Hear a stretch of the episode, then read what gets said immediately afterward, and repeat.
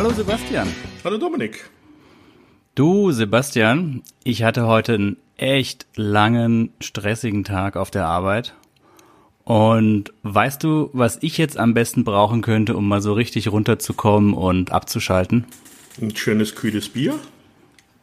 Das wäre genau das Richtige jetzt. Tja, dann wünsche ich dir auf jeden Fall mal Prost. Ich als jemand, der kein Alkohol mehr trinkt, äh, genüge äh, mich dann mit Softdrinks. Ja, Sebastian, ich sage auch Prost. Ja, also Prost. Prost, Prost Sebastian. Prost Dominik. Und, und Prost Helmut. Ja, Prost Helmut. Wer auch immer das äh, ist und ob die Leute überhaupt wissen, um wen wir da, über wen wir da reden. Ja, also erstmal hallo liebe Zuhörer, herzlich willkommen bei einer neuen Folge des TV Serienstars Podcasts. Wir haben es schon gerade ein bisschen geteasert.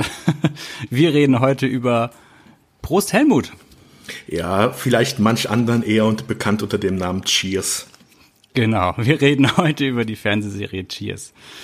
Ähm, Sebastian, sag mal, warum reden wir überhaupt über Cheers? Ich meine, klar, Fernsehserie der 80er Jahre, eine der größten und berühmtesten Fernsehserien der 80er in den USA. Aber jetzt hier für Deutschland ja eigentlich nicht so das Ding, wo ich jetzt sagen würde, die 80er, TV, ja, Cheers, ganz klar, das lief im deutschen Fernsehen auch immer rauf und runter.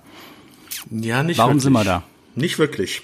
Nee. Also man muss halt sagen, dass ähm, Cheers, so wie es halt jetzt den meisten auch bekannt ist, halt im deutschen Fernsehen erst in den 90ern lief.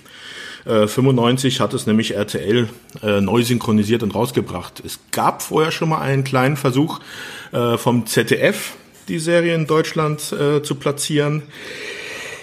Die äh, wurde dann aber, naja, da gab es wohl einige Entscheidungen, die etwas, äh, naja. Ich würde sagen, ich würde sagen, da kommen wir noch zu, oder? Oder wollen wir das direkt gleich einsteigen? Naja, wir haben es ja schon erwähnt, dass es halt Prost Helmut genannt worden ist zu der Zeit Mhm. beim ZDF. Kurz mal zur Einordnung der, der ganzen Rahmenhandlung. Also Cheers ist eine amerikanische Sitcom mit insgesamt elf Staffeln, 275 Episoden, lief in den USA von, uh, wann war denn das nochmal? Das fing 1982 war die erste Folge. 82 bis, ich glaube, puh, elf Staffeln. Okay. Ja, 93, 94 müsste dann das ging Ende bis in den sein. bis, genau ging bis in die 90er rein. In Deutschland lief die Serie zum ersten Mal 1985 auf dem ZDF. Und ähm, Cheers ist eben, wie gerade schon gesagt, in den USA eine der besten TV-Serien aller Zeiten. Die Serie hat in den USA unglaublich viele Awards bekommen, ich glaube über 60 Stück. Ist auf jeden Fall die Serie, die die meisten Preise bekommen hat, also die meisten Emmys ähm, und Golden Globes zusammengezählt für irgendeine Mhm. Serie. Da kommt sonst bisher nichts dran. Genau, ich habe hier nochmal nachgesehen, ja, 82 und dann 93 bis 93 lief die Serie. Es gab dann auch noch diverse Spin-offs. Ähm, die Serie hat hier und da den einen oder anderen Rekord gebrochen. Also es ist ein Riesending in den USA gewesen. Und ähm, wir reden jetzt heute darüber, weil diese Serie eine unglaublich interessante Geschichte drumherum hat, ähm, die dann auch eben, ja, die hier uns in Deutschland dann doch hier und da mal berührt oder Berührungspunkte hat. Wie sieht's aus? Wollen wir wieder bei den Darstellern so ein bisschen einsteigen? Ja, ich glaube, ich würde mal anfangen mit den Charakteren der ersten Staffel, weil bei Cheers haben wir jetzt etwas, das hatten wir sonst bei den anderen Staffeln, bei den anderen Serien, über die wir geredet haben, jetzt nicht so sehr gehabt. Und zwar, dass sich halt ähm, im späteren Zeitpunkt halt ein, zwei Charaktere ausgetauscht worden sind oder halt auch neu dazugekommen sind. Vielleicht im Vorfeld noch kurz mal die Rahmenhandlung. Das wäre eventuell noch, noch, damit wir das haben. Also das Cheers, das ist eine kleine Bar, die befindet sich in Boston. Mm, Das ist so eine, so eine Kellerbar, ne? Genau. Diese klassischen amerikanischen Sitzt, Kellerbars. sitzt unter einem italienischen Restaurant. Also da geht man dann so eine Treppe erst runter und dann geht's da eben rein. Und diese Bar wird geführt von dem ähm, ehemaligen Baseballspieler Sam Malone. Der wird von dem Schauspieler Ted Danson gespielt, der ähm, unter anderem noch ein ja, trockener Alkoholiker ist und ein ziemlicher Schützenjäger. Und in der Serie geht es letztendlich darum, es gibt eine ganze Reihe von ähm, Figuren, die quasi fest zum Ensemble dieser Bar gehören, also so feste Stammgäste. Und in der Serie geht es dann um die ja typischen Alltags, ja die kleinen Dinge des Alltags, die eben in so einer Bar ja ausdiskutiert werden, stattfinden und ähm, um all das Zwischenmenschliche, was in so einer Bar eben passieren kann. Das mal so als als groben Rahmen. Ist das so korrekt? Ja, es gibt natürlich noch äh, bei der Handlung dann in den Staffeln dann natürlich auch noch mal die zwischenmenschlichen Beziehungen, die da ein bisschen äh, beleuchtet werden. Also wie halt bei jeder Serie es eigentlich heutzutage auch typisch ist, gibt es halt auch immer irgendwie so eine Art Liebesbeziehung. Die gibt es auch bei Cheers. Mhm. Aber da kommen wir dann auch noch dazu. Ja, okay. Das nur nochmal als Rand, aber klar, du wolltest starten. Genau, fangen wir mal mit den wichtigen Charakteren der, äh, von den ersten Staffeln an. Du hast ja schon erzählt, Sam Malone wird dargestellt von Ted Danson. Ted Danson ist schon ein bekannterer Schauspieler. Er ist insgesamt neunmal für den Emmy nominiert worden für diese Rolle. Immerhin bei elf Staffeln heißt das also, bis auf bei zwei Staffeln wurde er jedes Mal für den Emmy nominiert. Das, glaube ich, kann sonst kein anderer Darsteller von sich sagen. Er selber ist geboren am 29.12.1947 einigen wahrscheinlich noch bekannt aus anderen Rollen. Sehr bekannt, also oder nicht sehr bekannt, aber sehr beliebt bei mir ist halt äh, seine Rolle noch in der Serie Becker. Becker wollte ich gerade sagen. Ganz kurzer Einwurf. Ich bin ein riesen Ted Danson Fan. In erster Linie wegen der Serie Becker, über die wir mit Sicherheit auch sprechen werden. Und er ist ja ähm, aktuell, sollte man ihn vielleicht kennen, ich glaube aus CSI New York, ne? Äh, aus irgendeiner dieser äh, CSI-Serien, die ich jetzt selber nie geguckt ja. habe. Aber bei einer hat er die, also bei der Originalserie, glaube ich, äh, hat er die Rolle, ähm, na. Mir fällt der Name des Schauspielers nicht mehr ein, der auch bei Manhunter damals mitgespielt hat. Oh, keine Dem Ahnung. seine Rolle hat er halt übernommen, als der ausgestiegen ist. Ja. In den 80ern hat er noch einen, glaube ich, einen einigermaßen großen Erfolg gehabt mit der äh, Adaption, der amerikanischen Adaption des französischen Films Drei Männer und ein Baby, wo er zusammen mit äh, Tom Selleck und ich weiß jetzt gar nicht noch, wer der dritte Darsteller war, wo sie zu dritt halt ein Mädchen großziehen, weil sie nicht wissen, wer jetzt der Vater ist. Das ist sowieso eine super interessante Verknüpfung, die es da noch gibt, aber ja. da kommen wir, kommen wir später zu Steve Gutenberg. Steve Gutenberg war der dritte, ja, genau. Genau, ja. Ähm, zu seinem Privatleben, ich glaube, er wurde auch mal zu, also bei in dieser Magazine so zu den 50 Sexiest Men Alive gewählt worden. Ja, ja, ja doch. Für so einen gewissen Man-Crush. Ja. Der, ist, der, der wird auch besser, je älter er wird, habe ich das Gefühl. Ja, weil was noch, äh, was man noch Leuten ans Herz legen kann, wenn sie diese Art von Humor mögen, ist halt, er hat später dann auch bei der Serie Curb Your Enthusiasm mitgespielt äh, die, wo ich jetzt gar nicht den deutschen Titel weiß, das ist die Serie, die von einem der Seinfeld-Autoren, vom Larry David geschrieben worden ist und wo mhm. Larry David sich selber spielt. Und da spielt Ted Danson halt auch ein Freund von Larry David und kommt häufiger in der äh, Serie vor. Mhm.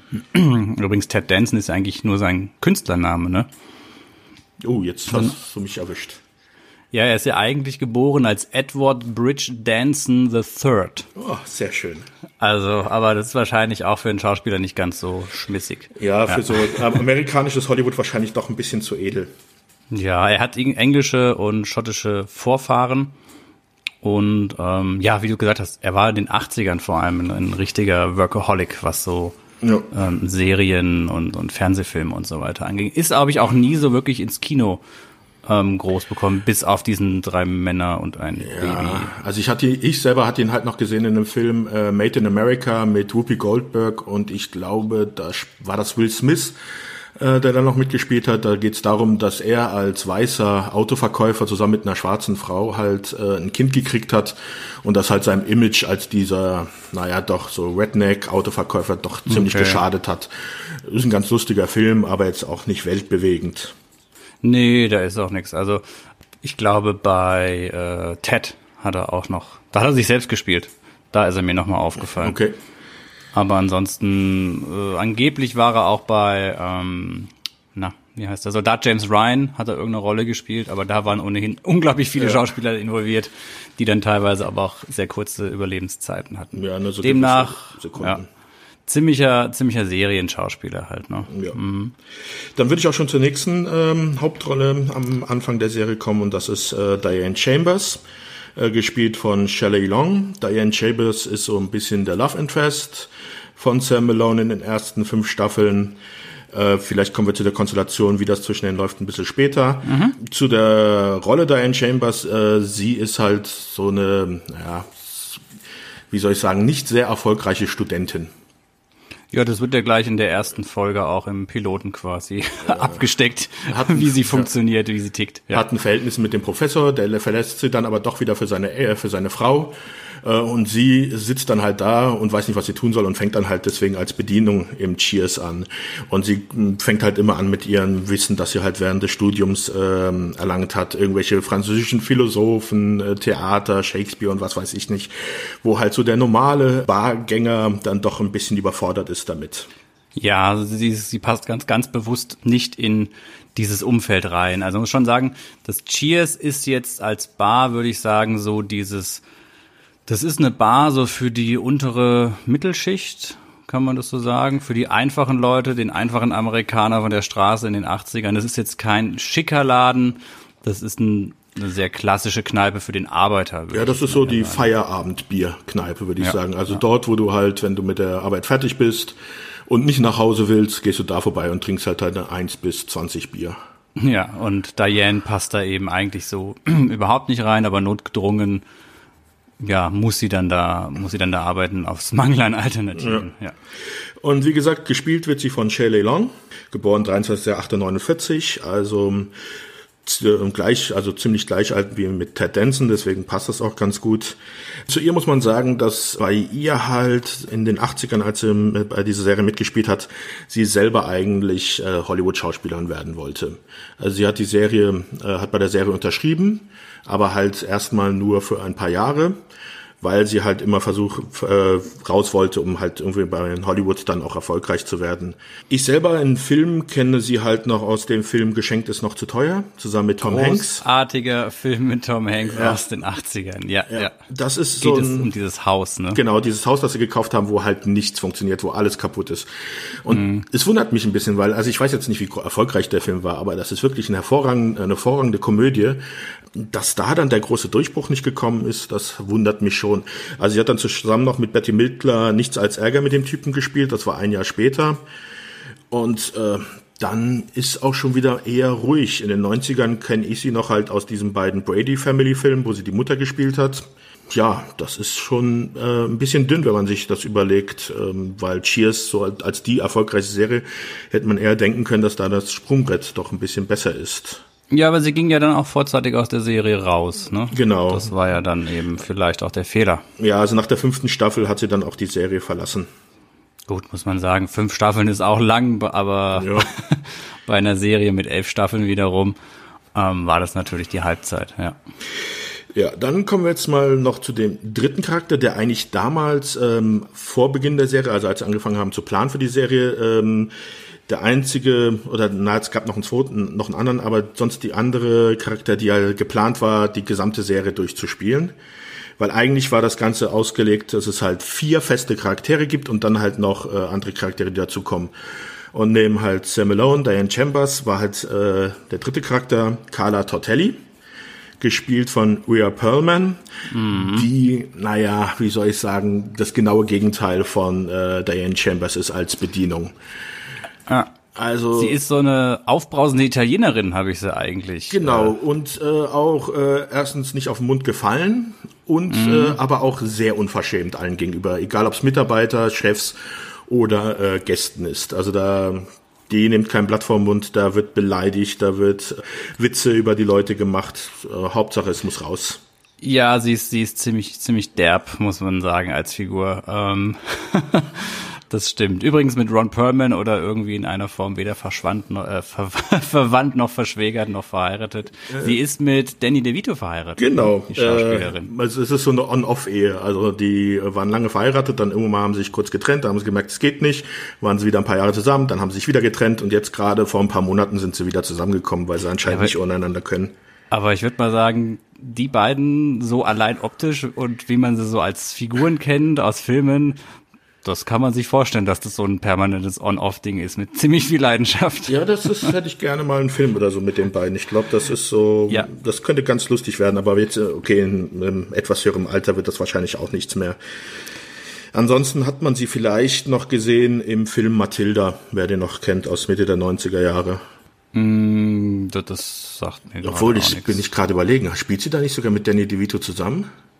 Ja, ich glaube, das, das ist das mit, äh, der, mit dem komischen Mädchen. Ach, ist auch schon zu lange her, dass ich ihn gesehen habe. Ich glaube, da spielt sogar, spielt sie sogar zusammen mit Danny DeVito. Lass mich gerade gucken. War er dann nicht der Vater? Er war der Vater und sie die Mutter, glaube ich. Aber lass mich gucken. Ach, Sebastian, jetzt hatten wir so viel Zeit, uns vorzubereiten und dann geht das an ja, der Stelle schief. Ja, es gibt zu viel, äh, ja, aber das stimmt. Äh, da spielt sie zusammen mit ihrem, äh, mit Danny DeVito zusammen spielen sie mm. die mhm. Eltern äh, von der Mathilda. Oder nee, das die, die sie ja, ja. erziehen.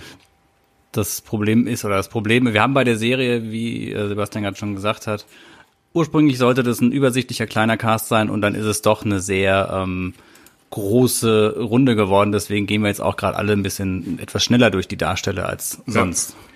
Ja. Ja. Der vierte Charakter, der eigentlich von vornherein fest eingeplant war, war dann Coach Ernie Pantuso.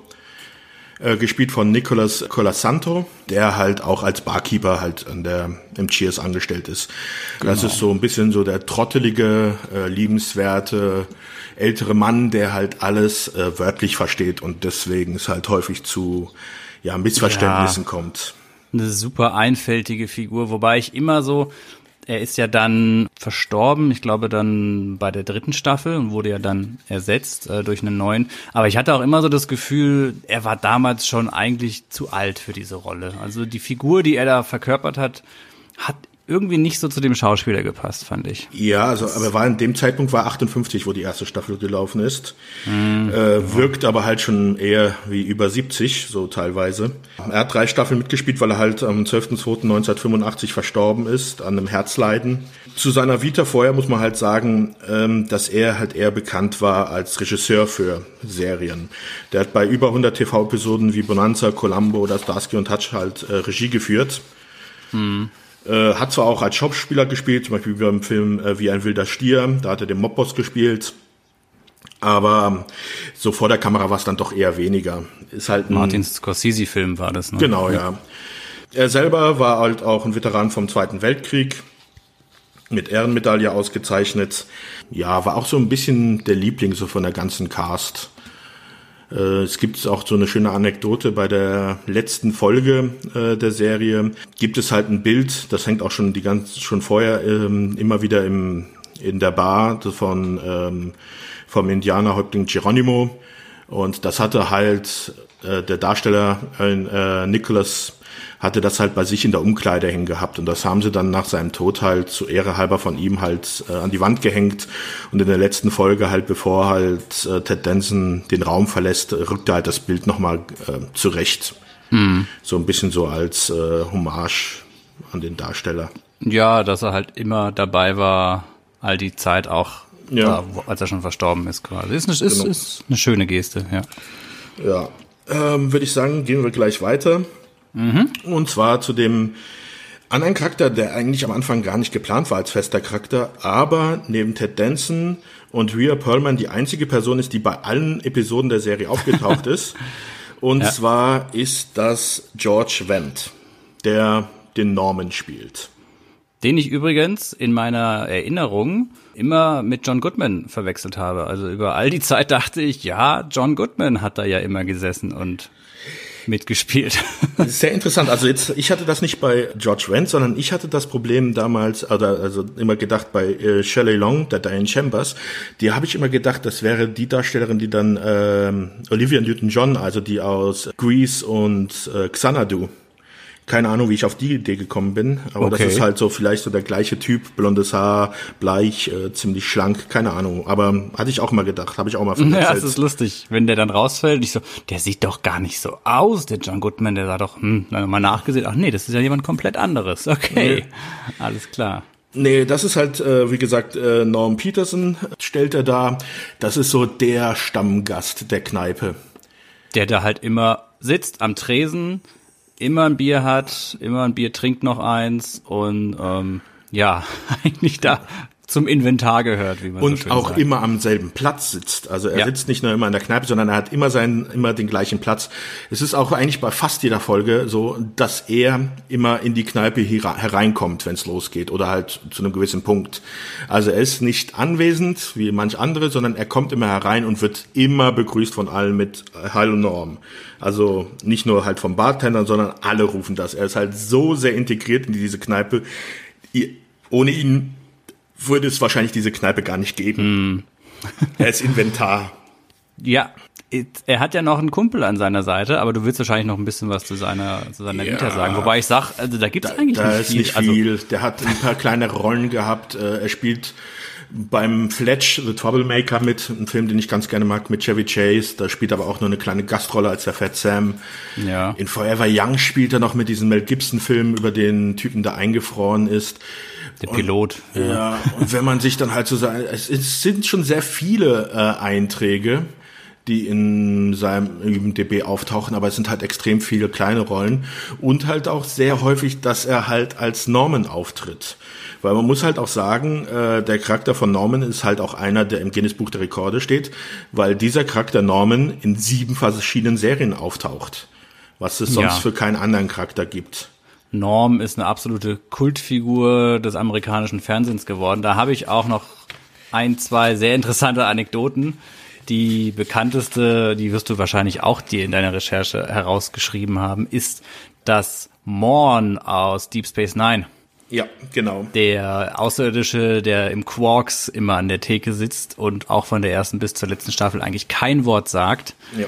Dass das eine Anspielung an Norm ist oder das soll im Endeffekt auch wiederum Norm sein. Ja, es gibt auch im Amerikanischen den Begriff des Normism.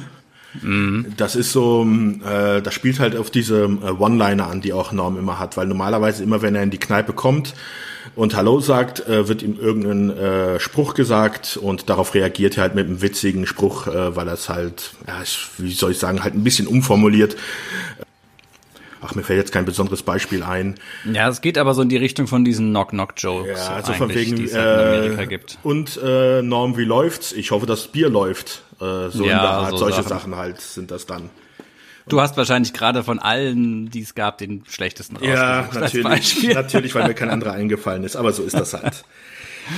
Würde ich sagen, machen wir gleich weiter, weil auch schon ab der ersten Staffel gibt es äh, seinen Kumpel, der dort häufiger auftaucht. Der ist in den ersten Folgen noch nicht ganz so präsent, kommt dann aber später auch dazu und ist ein, auch ein Regular, kommt auch auf über 200 Folgen und dabei handelt es sich halt um Cliff, gespielt von John, Cliffy. John Ratzenberger. Ratzenberger, Ratzen, Ratzenberger. Ratzenberger, Ja. keine Ahnung. Cliff ist ein, ja, wie soll ich sagen, also wenn der in meiner Kneipe sitzen würde, ich würde immer mal ausrasten. Das ist doch der arbeitslose Postbote, ne? Naja, er arbeitet als Postbote, er ist nicht Ach, er ist arbeitslos. noch Er ist Postbote? Po- Postbote. dachte, nee, nee, okay. er, arbeitet als Postbote, hat aber sehr viel Zeit anscheinend. Und er ist halt ein Klugscheißer. Also er hat halt Absolut. lauter Fakten für unwichtige Dinge. Und geht damit seinen Mitmenschen auch auf die Nerven. Wohnt noch bei seiner Mutter mit äh, über 40. Sein Markenzeichen ist eigentlich immer seine zu kurz geschnittene Hose, dass man halt immer schön seine weißen Socken sehen kann. Er ist halt Postbote. Ja, Die haben genau. so ein Outfit. Ja, das ist, aber er selbst äh, in der Folge, wo er dann auch mal mit einem Anzug auftaucht, weil er dann doch mal ein Date hat, da kommen wir vielleicht später auch noch dazu, äh, selbst dort, der Anzug ist zu kurz geschnitten, dass man die weißen Socken sieht. Ja, also die Figur ist auch mir extrem unsympathisch gewesen. Da hat's eigentlich nie so irgendwie Ja, eine Sympathiereihe bei mir finde ihn geschafft. lustig. Aber soll er ja auch. Ich finde ihn lustig, aber das ist ja immer so diese Sache. Äh, Figuren, die in Serien einem lustig erscheinen, würden einem wahrscheinlich im realen Leben Ja. auf die Nerven gehen. Ach, da wollte ich kurz nochmal zurückgehen. Bei Norm, äh, beziehungsweise dem Schauspieler, gibt es halt auch noch kurz die Aussage, dass es, dass er somit die einfachste Fernsehrolle hatte, die jemals im US-Fernsehen angeboten wurde. 270 Folgen lang an ein, auf einem Hocker an einer Biertheke sitzen und Bier trinken. Ja, da beim äh, Schauen jetzt der Serie nochmal habe ich mir gedacht, jetzt, okay, du warst in den 80er Jahren, auch schon damals konnte man wahrscheinlich irgendwie ein anderes Getränk aussehen lassen wie Bier. Aber ich möchte nicht wissen, wie häufig der Typ während der Drehzeit aufs Klo musste. Weil man muss ja, Oh, darf ja, ja, nicht vergessen, ja. du musst ja auch manchmal ein paar Szenen äh, neu drehen. Und da gibt es so eine wunderschöne Szene, weil es gerade ein Sportevent, äh, Football gucken sie und da ist gerade Pause und Sam Malone hat halt so eine lange Theke, also ein Holzbrett, wo halt lauter Bier schon drauf geschenkt ist. Und er schiebt halt die Gläser immer weiter und die Leute müssen vorbeigehen und immer ein Glas halt wegnehmen, sonst fällt's halt runter. Und du siehst halt, alle stehen an und holen sich ein Bier und du siehst halt dann ungefähr Norman vier oder fünfmal in dieser Reihe stehen. Und er trinkt das Bier, dreht sich um und stellt sich schon gleich wieder hinten an. Allein die Flüssigkeitsmenge, die der Typ in den elf Jahren dort getrunken haben muss. Ich glaube, die werden ordentlich äh, während der Dreharbeiten hier und da mal was getrunken haben. Da gibt es auch diverse Anekdoten. Aber mach, machen wir erst kurz noch die ähm, Darsteller fertig. Sorry, Ja, dass ich da ja, gerade nee. nochmal abgebogen bin. Kein Problem. Also John Ratzenberger, haben wir da noch was? Ja, also äh, am bekanntesten ist er wahrscheinlich als Voice Actor bei Pixar. Er ist der einzige Schauspieler, der bei jedem Pixar-Film eine Rolle gesprochen hat. Und jetzt noch wieder Nerd-Fakten. er spielt Major Derlin in Das Imperium schlägt zurück. Jetzt werden einige fragen, wer ist Major Derlin? Major Derlin ist der Offizier in Hoth oder auf Hoth, der äh, einmal Han darüber informiert, dass halt Luke draußen äh, geblieben ist und nicht wieder zurückgekommen ist. Und dann Leia darüber informieren muss, als äh, Han halt auf der Suche nach Luke ist, dass sie da die Tore schließen müssen. Und äh, ja, die beiden jetzt halt draußen in der Kälte sind. Okay, also er war ein erfolgreicher, er war bei den Rebellen. Er war bei den Rebellen eine kleine Ja. Rolle, aber immer eine Sprechrolle und das bei Das Imperium schlägt zurück. Ähm, kann nicht jeder von Ja. sich behaupten. Und er ist Mitbegründer äh, von einem Unternehmen namens EcoPack Industries. Okay. Ich weiß nicht, ob das dir das was sagt. Nee, das sagt mir Das nichts. ist ähm, ja eine, ein Unternehmen in den USA, das umweltfreundliches Verpackungsmaterial herstellt und äh, mit unter anderem, ich weiß nicht, ob es in Europa auch ist, aber in den USA zumindest der Hauptzulieferer für Amazon ist, was Verpackungsmaterial angeht. Okay. Also so ziemlich sämtliche diese Luftpolster-Sachen, die bei Amazon-Paketen manchmal drin sind, in den USA wohl mehr als hier, die sind alle von EcoPack Industries und diese Firma ist eben ähm, ja von John Ratzenberger. Ja, das ist auch sehr witzig irgendwie. Ich glaube, da muss er nicht mehr viel arbeiten. Nö, glaube ich auch nicht. Wenn du Amazon beliefern kannst, dann ist das nicht schlecht. Okay. Äh, vielleicht Ach, zu noch dem, ganz Hm? kurz Ja, mach zu du. seiner Rolle, äh, zu Cliff. Ja. Äh, Cliff ist halt der Charakter, der nachher am, am häufigsten in Serien aufgetaucht ist. Er schafft es immerhin auf ganze sechs Serien. Und er ist dann auch zusammen mit George Wendt, nachdem die Serie auch schon ausgelaufen ist, auch noch als Stand-up, also besser gesagt, also ich weiß nicht, ob man Stand-up nennen kann, äh, haben sie halt, sind sie durch die, äh, durch die Städte getingelt und haben halt ihre beiden Charaktere auf der Bühne gespielt noch. Ja, und es gibt zu den beiden, also Norm und Cliff, gibt es noch eine andere sehr schöne Anekdote. Und zwar von den Anfang 2000ern. Da gab es mal einen etwas längeren Rechtsstreit bezüglich der beiden. Hast du da was gefunden? Äh, wegen der äh, Spielzeugpuppen, die ihr, äh, die ihnen nachempfunden worden sind, oder? Genau, es gab da einen ähm, ja, Betreiber von Bars in den USA, die quasi ähm, an Flughäfen ja so, so Bars eröffnen wollten, die ausgesehen haben wie das Cheers. Und in dem Zusammenhang sollte eben an diesem langen Tresen sollte immer eine Animatronic-Puppe von Norm and Cliff sich dann befinden. Ja, okay. Und da gab es dann eben einen Rechtsstreit, weil die beiden Schauspieler gesagt haben, das würde ihre Persönlichkeitsrechte verletzen. Und ähm, wiederum hat hieß es halt, nö, das wären ja nur fiktive Figuren und das Ganze ging dann bis 2001 und wurde dann ja beigelegt, der Streit. Die haben sich da irgendwie geeinigt. Ja, wie Ich habe ähm, ein Screenshot allerdings gefunden von diesen Puppen. Ich weiß nicht, ob du das gefunden hast. Nee, das hatte ich jetzt nicht. Das ist der Hammer. Also ich ähm, werde es mal verlinken auf jeden Fall in den Shownotes von dieser Folge. Die Figuren sehen absolut gruselig aus. ich ich werde dir dann später auch mal ähm, nach dieser Aufnahme über Skype die, die Ja. äh, Fotos schicken. Und wie gesagt, wir verlinken es dann in den Shownotes. Ist wahnsinnig interessant, das zu sehen und es ist mehr abschreckend und gruselig, als dass es wirklich hübsch ist. Ja, okay. Ja, würde ich sagen, machen wir mal kurz weiter. Das waren jetzt also die Charaktere, mit denen es eigentlich so im Großen und Ganzen angefangen hat. In der dritten Staffel kam dann schon der nächste Charakter dazu, der dann auch fest in die Serie integriert worden ist. Es war eigentlich nur geplant, dass er am Anfang halt nur für ein paar Folgen in der dritten Staffel auftauchen soll.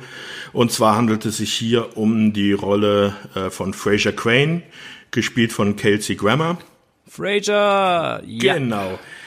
Und wenn man sich darüber überlegt, dass es eigentlich nur ein Charakter war, der für drei bis sechs Folgen gedacht war und am Schluss jetzt die, der Charakter ist, der den Rekord hat, dass er über die längste Zeit in einer Serie aufgetaucht ist, dann äh, würde ich mal sagen, äh, ja, gut gepokert oder wie auch immer. Also Ja, also zu äh, Casey Grammer beziehungsweise Fraser Crane, der Figur, könnte ich jetzt einen zweistündigen Monolog ähm, führen. Fraser ist eine meiner absoluten Lieblingsserien, also die eigentliche Spin-off-Serie, die ja auch weit über zehn Staffeln hatte.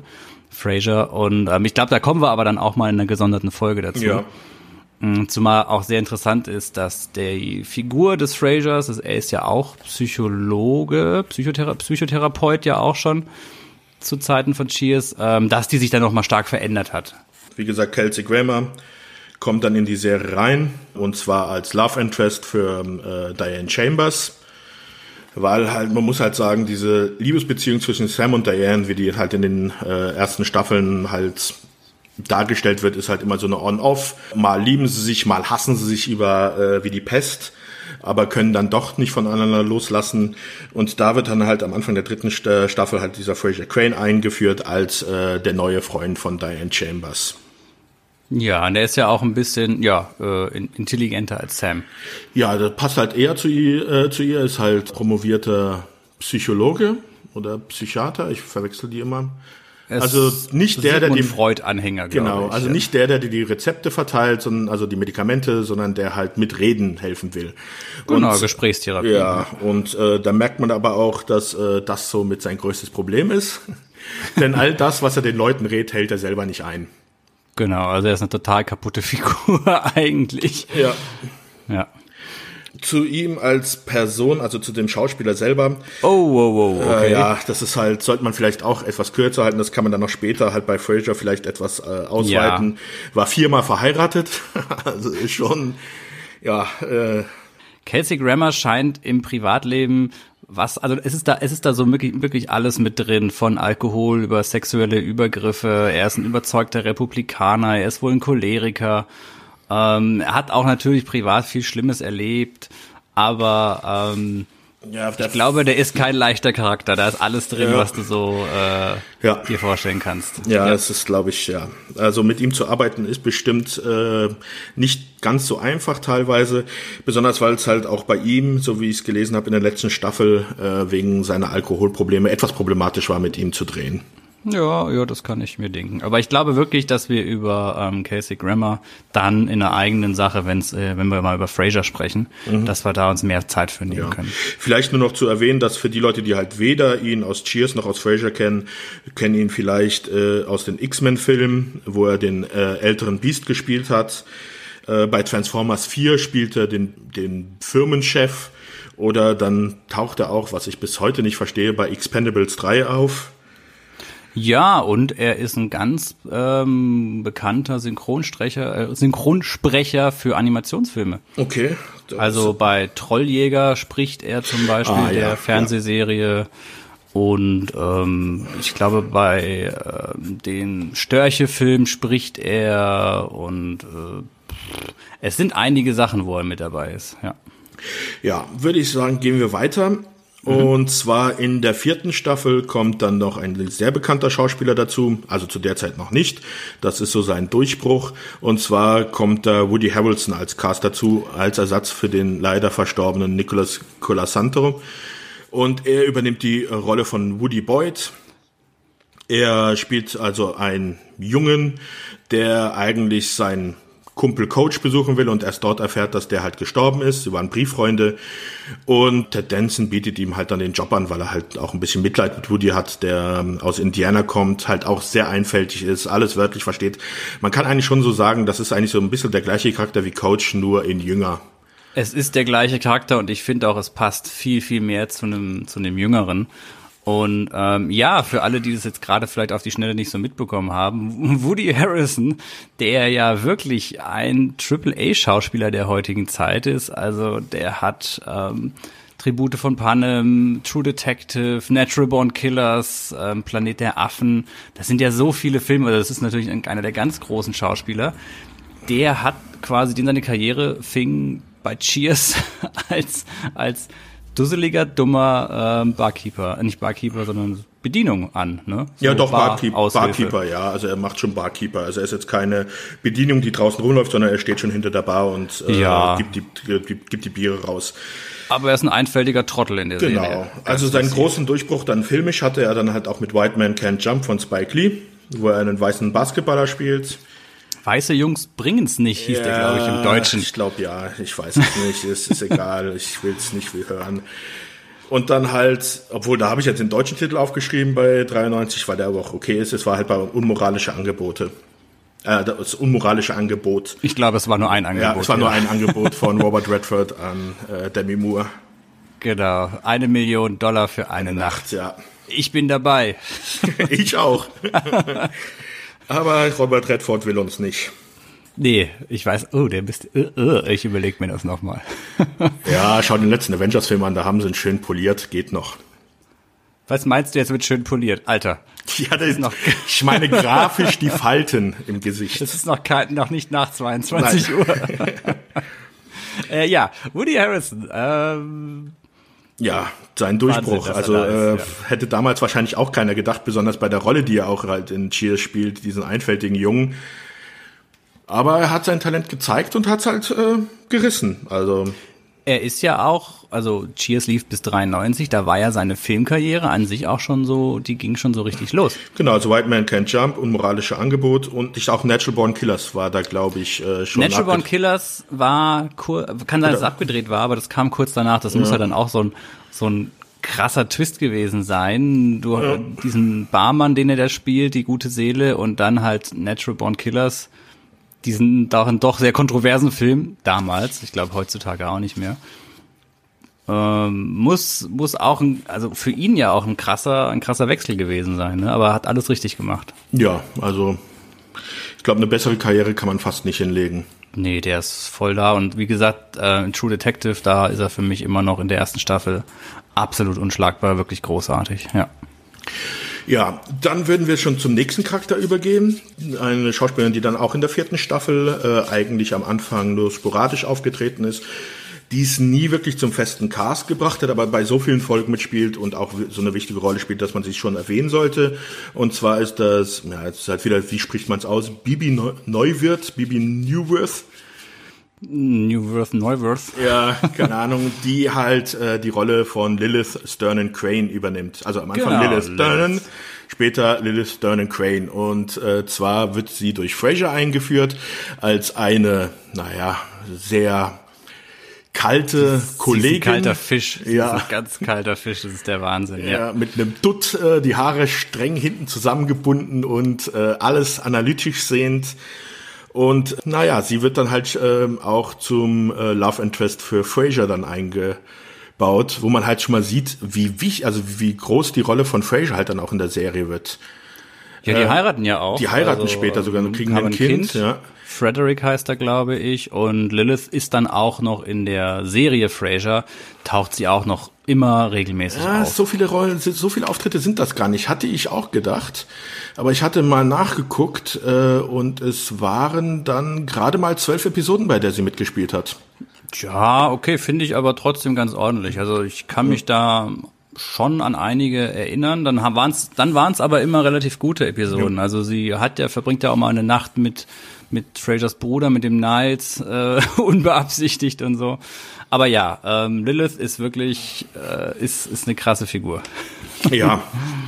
Und wie gesagt, sie wird halt zum Love Interest von Fraser Crane. Sie heiraten dann auch in der Serie. Und das ist halt auch so eine Beziehung, die, naja, wie soll ich sagen, etwas äh, komisch ist. Man weiß, also Fraser ist da derjenige, der halt wirklich nicht viel zu sagen hat, meistens sogar eher Angst hat, wenn es um irgendwas ja. geht. Äh, am liebsten die Sachen äh, seiner Frau verheimlichen würde, wenn er, also die, seiner Frau gegenüber, wenn er wieder irgendwas, äh, naja, nicht so ganz so Intelligentes gemacht hat. Ja, und es ist ja auch unglaublich interessant. Also beide, beide sind Psychologen, Psychiater. Und ähm, da wird dann auch bei der Erziehung des Kindes, gut, der ist dann auch sehr klein, der Junge, wird da ja auch unglaublich viel dann immer, also finden viele lustige Situationen statt, weil es halt total überanalysiert wird, ja. was wie, welchen Einfluss auf das Kind haben könnte und so weiter. Ja, zum Beispiel, also schon bevor sie das Kind kriegen, also gibt es eine Folge, wo sie zum Beispiel bei Carla, äh, wo sie Carla fragen, ob sie äh, auf den einen ihrer, auf einen ihrer Söhne äh, aufpassen können. Weil was man vielleicht noch bei Carla sagen sollte, bei dem Charakter, ich weiß nicht, wie viele Kinder sie am Ende hat, aber ich glaube, es wird zweistellig. Ich dachte, es wären acht oder so gewesen. Ich also sie ist mindestens dreimal in der Serie schwanger, hatte schon vorher Kinder gehabt. Mm. Und äh, ja, es ist und äh, das auch mit sehr vielen verschiedenen Männern.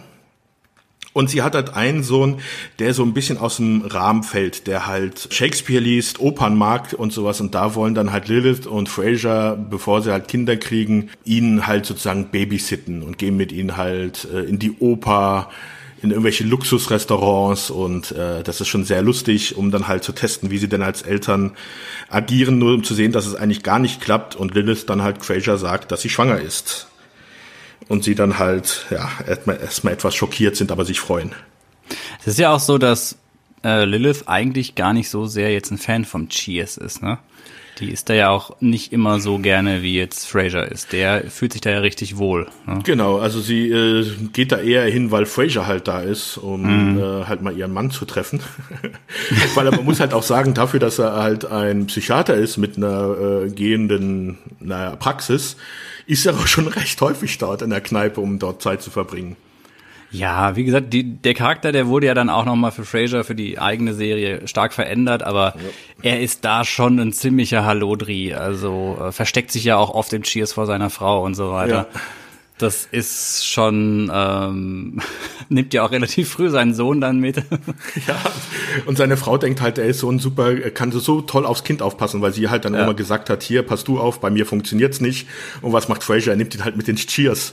Ja, der bringt ihm das Dartspielen bei und so weiter, ja. das Poolspielen. Das ist genau, halt schon, ja. Wer macht das nicht mit seinem einjährigen Kind? Ja, wir sind jetzt schon dann fast durch mit der Cast. Eine haben wir noch, ne? Eine habe ich noch, genau, und das ist der Charakter oder die Charakterin, die dann in der sechsten Staffel dazu gekommen ist als Ersatz für Diane Chambers. Mhm.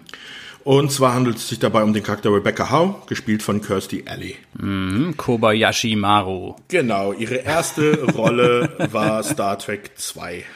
Das war jetzt mal ein Nerd-Verweis. genau, ja. Kirstie Alley, genau. Äh, Zorn des Khan. Genau, sie, der beste äh, Star Trek-Film, den es gibt. Ah, warum schießt du so ein Ding raus? Weil ich weiß, wie Leute darauf reagieren werden. Heidenei, ja.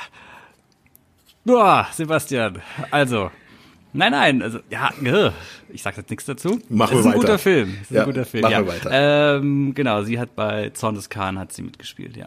Genau, dann noch, wer ihn kennt, diesen äh, Science-Fiction-Film Runaway, Spinnen des Todes, äh, mit Tom Selleck, den wir jetzt schon ähm, wieder erwähnen ja. müssen. Nicht schlimm, Tom Selleck kann man immer erwähnen. Tom Selleck ist äh, so viel Manliness, das tut immer nur gut, wenn man den mal erwähnt. Ähm, nee, Kirstie Alley habe ich in den 80ern vor allem abgespeichert, weil ich sie aus den Filmen Guck mal, wer da spricht. Ja, kannte. genau die in Deutschland sehr erfolgreich waren. Ne? Das, äh, das ist auch das, was ich mich gefragt habe. In Deutschland weiß ich, waren sie sehr erfolgreich. Ich glaube halt auch wegen der Stimme von Thomas Gottschalk. Mhm. Ähm, ich weiß gar nicht, ob die überhaupt in Amerika so ein Erfolg waren. Weil man muss halt sagen, dass danach halt auch äh, jetzt nichts mehr Großes gekommen ist. Also nee, tatsächlich nicht. Aber ich habe sie, also Kirstie Alley, wenn ich den Namen gelesen habe, dachte ich mir, oh, die ist lustig. Filme mit der sind toll. Ja, aber eigentlich tatsächlich, guck mal, wer da spricht. Eins und zwei und ich glaube, hat sie nicht noch einen dritten, das ist doch das mit dem Hund, spielt sie da nicht mehr mit? Sagt mir jetzt nix. Ich weiß gar nicht, ob der, ich weiß gar nicht, ob der im Englischen auch, äh, äh, guck mal, wer da spricht, heißt. Es ist ja aber auch so lustig, dieser Querverweis, dass, dass ähm, Ted Danson wiederum bei Drei Männer und ein Baby äh, mitgespielt hat, was ja auch so eine erwachsenen Baby-Geschichte wiederum hat. Und ähm, Drei Männer und ein Baby wurde ja, glaube ich, da hat ja Leonard Nimoy Regie geführt. Echt? Also Mr. Spock. Okay. Oh mein Gott. Und, und äh, was ja wiederum ein Remake von dem Französischen war, wie du vorhin gesagt hast. Und Kirstie Alley wiederum hat bei Star Trek 2 der Zorn des Khan mitgespielt, wo auch wieder eine Star Trek-Verbindung ist. Das ist also, alles ein Komplott. das ist schon irre, ne, wenn man sich das so denkt. Ja. Also ja. Komisch, aber es gibt halt immer Zufälle. Ja, sie ist, sie ist ein großes, ähm, bekanntes Scientology-Mitglied, ne? Genau, äh, ist halt mit John van Volter, weil sie auch mit ihm zusammen, guck mal, wer da spricht, gespielt hat, äh, halt auch sehr mhm. gut befreundet. Ich glaube, wofür man sie halt auch noch kennt, ist halt aus Fackeln im Sturm hat sie mitgespielt bei der Serie. Dann so in den 2000ern war sie eher dafür bekannt für äh, die so die Boulevardberichte über ihre Gewichtsschwankungen. Mhm ich glaube, sie hatte auch mal, das sind so Talkshows aufgetreten, wo es halt darum ging, dass sie halt, was weiß ich, 30 Kilo zugenommen hat und dann hat sie wieder abgenommen, dann wieder zugenommen. Ich glaube, dafür war sie dann eher so in den Medien als für ihre Rollen. Ja, da hat sie aber auch selber so ein bisschen Kapital draus geschlagen. Sie hatte dann selber auch sich quasi gespielt ja. in dieser Serie Fat Extras. Ja. Ja, meine Herren, das sind eine Menge Schauspieler, das ist ein großes Ensemble. Vielleicht noch eine, äh, so ein Strange Fact zu Kirstie Alley. Mhm. Äh, ihr erster Ehemann war Robert Alley, mhm. mit dem sie, naja, über gewisse Grade wohl auch verwandt war. Inwiefern konnte ich leider nicht finden, aber okay. es, es, war nur Distant Relative stand da. Distant Relative ist ja, gut. Ja. Mhm, also äh, danke. diese, diese Serie hat so viele, also so erfolgreich, aber hat so viele Merkwürdigkeiten. Eben auch, dass, äh, wie gesagt, Woody Harrison der ja dann diese Figur namens Woody spielt. Der Name der Figur Woody war aber eigentlich festgelegt noch bevor Woody Harrison diese Rolle angenommen hat. Genau, ja das ist ja auch noch so eine verrückte Sache, dass man dann halt einen Schauspieler namens Woody genommen hat, um die Figur Woody darzustellen.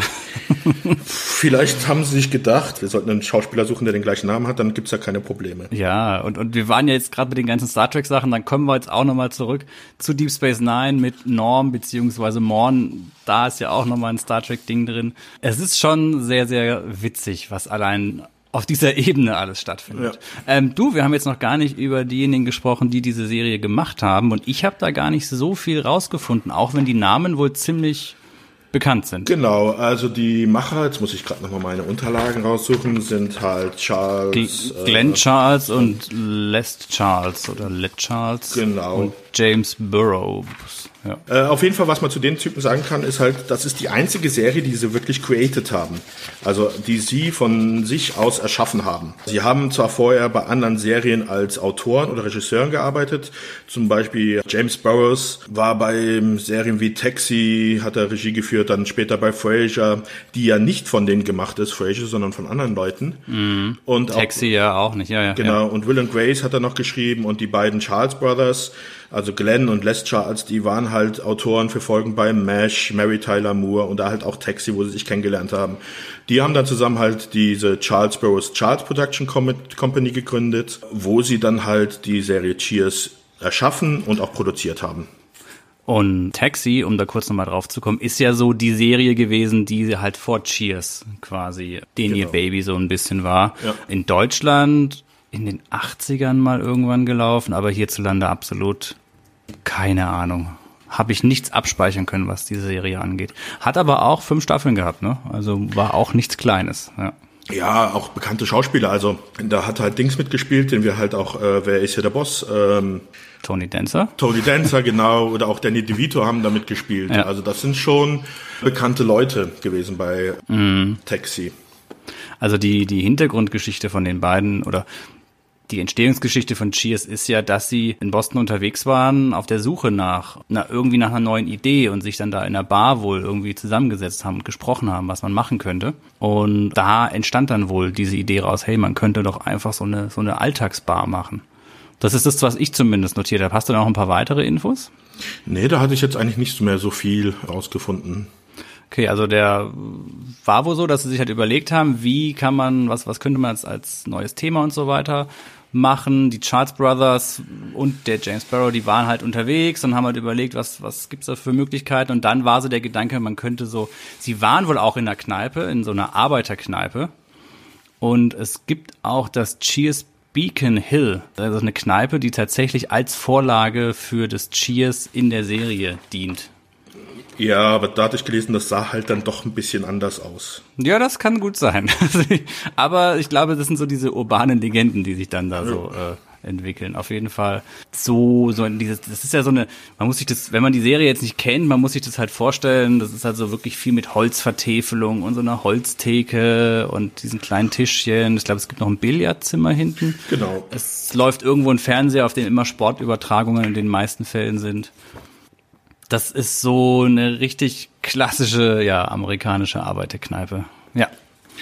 Ja, vielleicht noch ein bisschen so ein paar ähm, interessante Sachen zu der Serie an sich. Mhm. Wir hatten ja schon gesagt, sie hatte elf Staffeln und Cheers ist auch die einzige Serie, die es geschafft hat, im Laufe ihrer ihres Daseins beim Nielsen-Rating, das Nielsen-Rating ist ein Rating, das halt die Zuschauerzahlen in Amerika äh, mhm. erfasst hat, äh, sowohl auf dem ich glaub, letzten. Das gibt's immer noch tatsächlich. Genau, das gibt's immer noch. Hat es geschafft, sowohl auf dem letzten als auch auf dem ersten Platz zu sein. und zwar war es in ihrer ersten Woche der ersten Staffel, äh, da waren sie dann auf Platz 77, also auf dem letzten Platz des Nielsen-Ratings. Man muss auch sagen, dass so die ganze erste Staffel jetzt kein gutes Rating hatte. Ja, die hat, die hat, äh, die war am Anfang nicht so beliebt, die Serie, ne? Ja, ich glaube einfach, die Leute haben es nicht so wirklich mitgekriegt. Damals ist halt auch Werbung für Serien wahrscheinlich nicht gewesen. Mhm. Und dann musste man halt einfach mal abwarten. Und da haben sie es halt dann nicht gestrichen, sondern haben ihr Zeit gegeben. Und da muss man halt sagen, dann ging es halt kontinuierlich bergauf. Und dann war halt die neunte Staffel, 1990 bis 91, hat es dann halt auf den ersten Platz aller Fernsehserien oder Fernsehsendungen im Nielsen-Rating geschafft. Mhm. Und das ist halt schon was, auch was Besonderes, weil man halt, wenn man sich so diese ganze Liste mal anschaut, in den ersten Jahren, das ist, die wird so seit 1950 geführt, diese Liste, da war das noch so häufiger, dass es da Serien drauf geschafft haben. Da war sowas wie I Love Lucy, Wagon Train, Beverly Hillbillies, Bonanza und sowas, weil es halt auch noch extrem viel dieser Sendungen gab, dieser Serien. Aber wenn man sich dann so mal ab der 2000er anschaut, was mal drauf ist, dann hat man Survivor im Jahr 2000. Dann kam Friends für ein Jahr.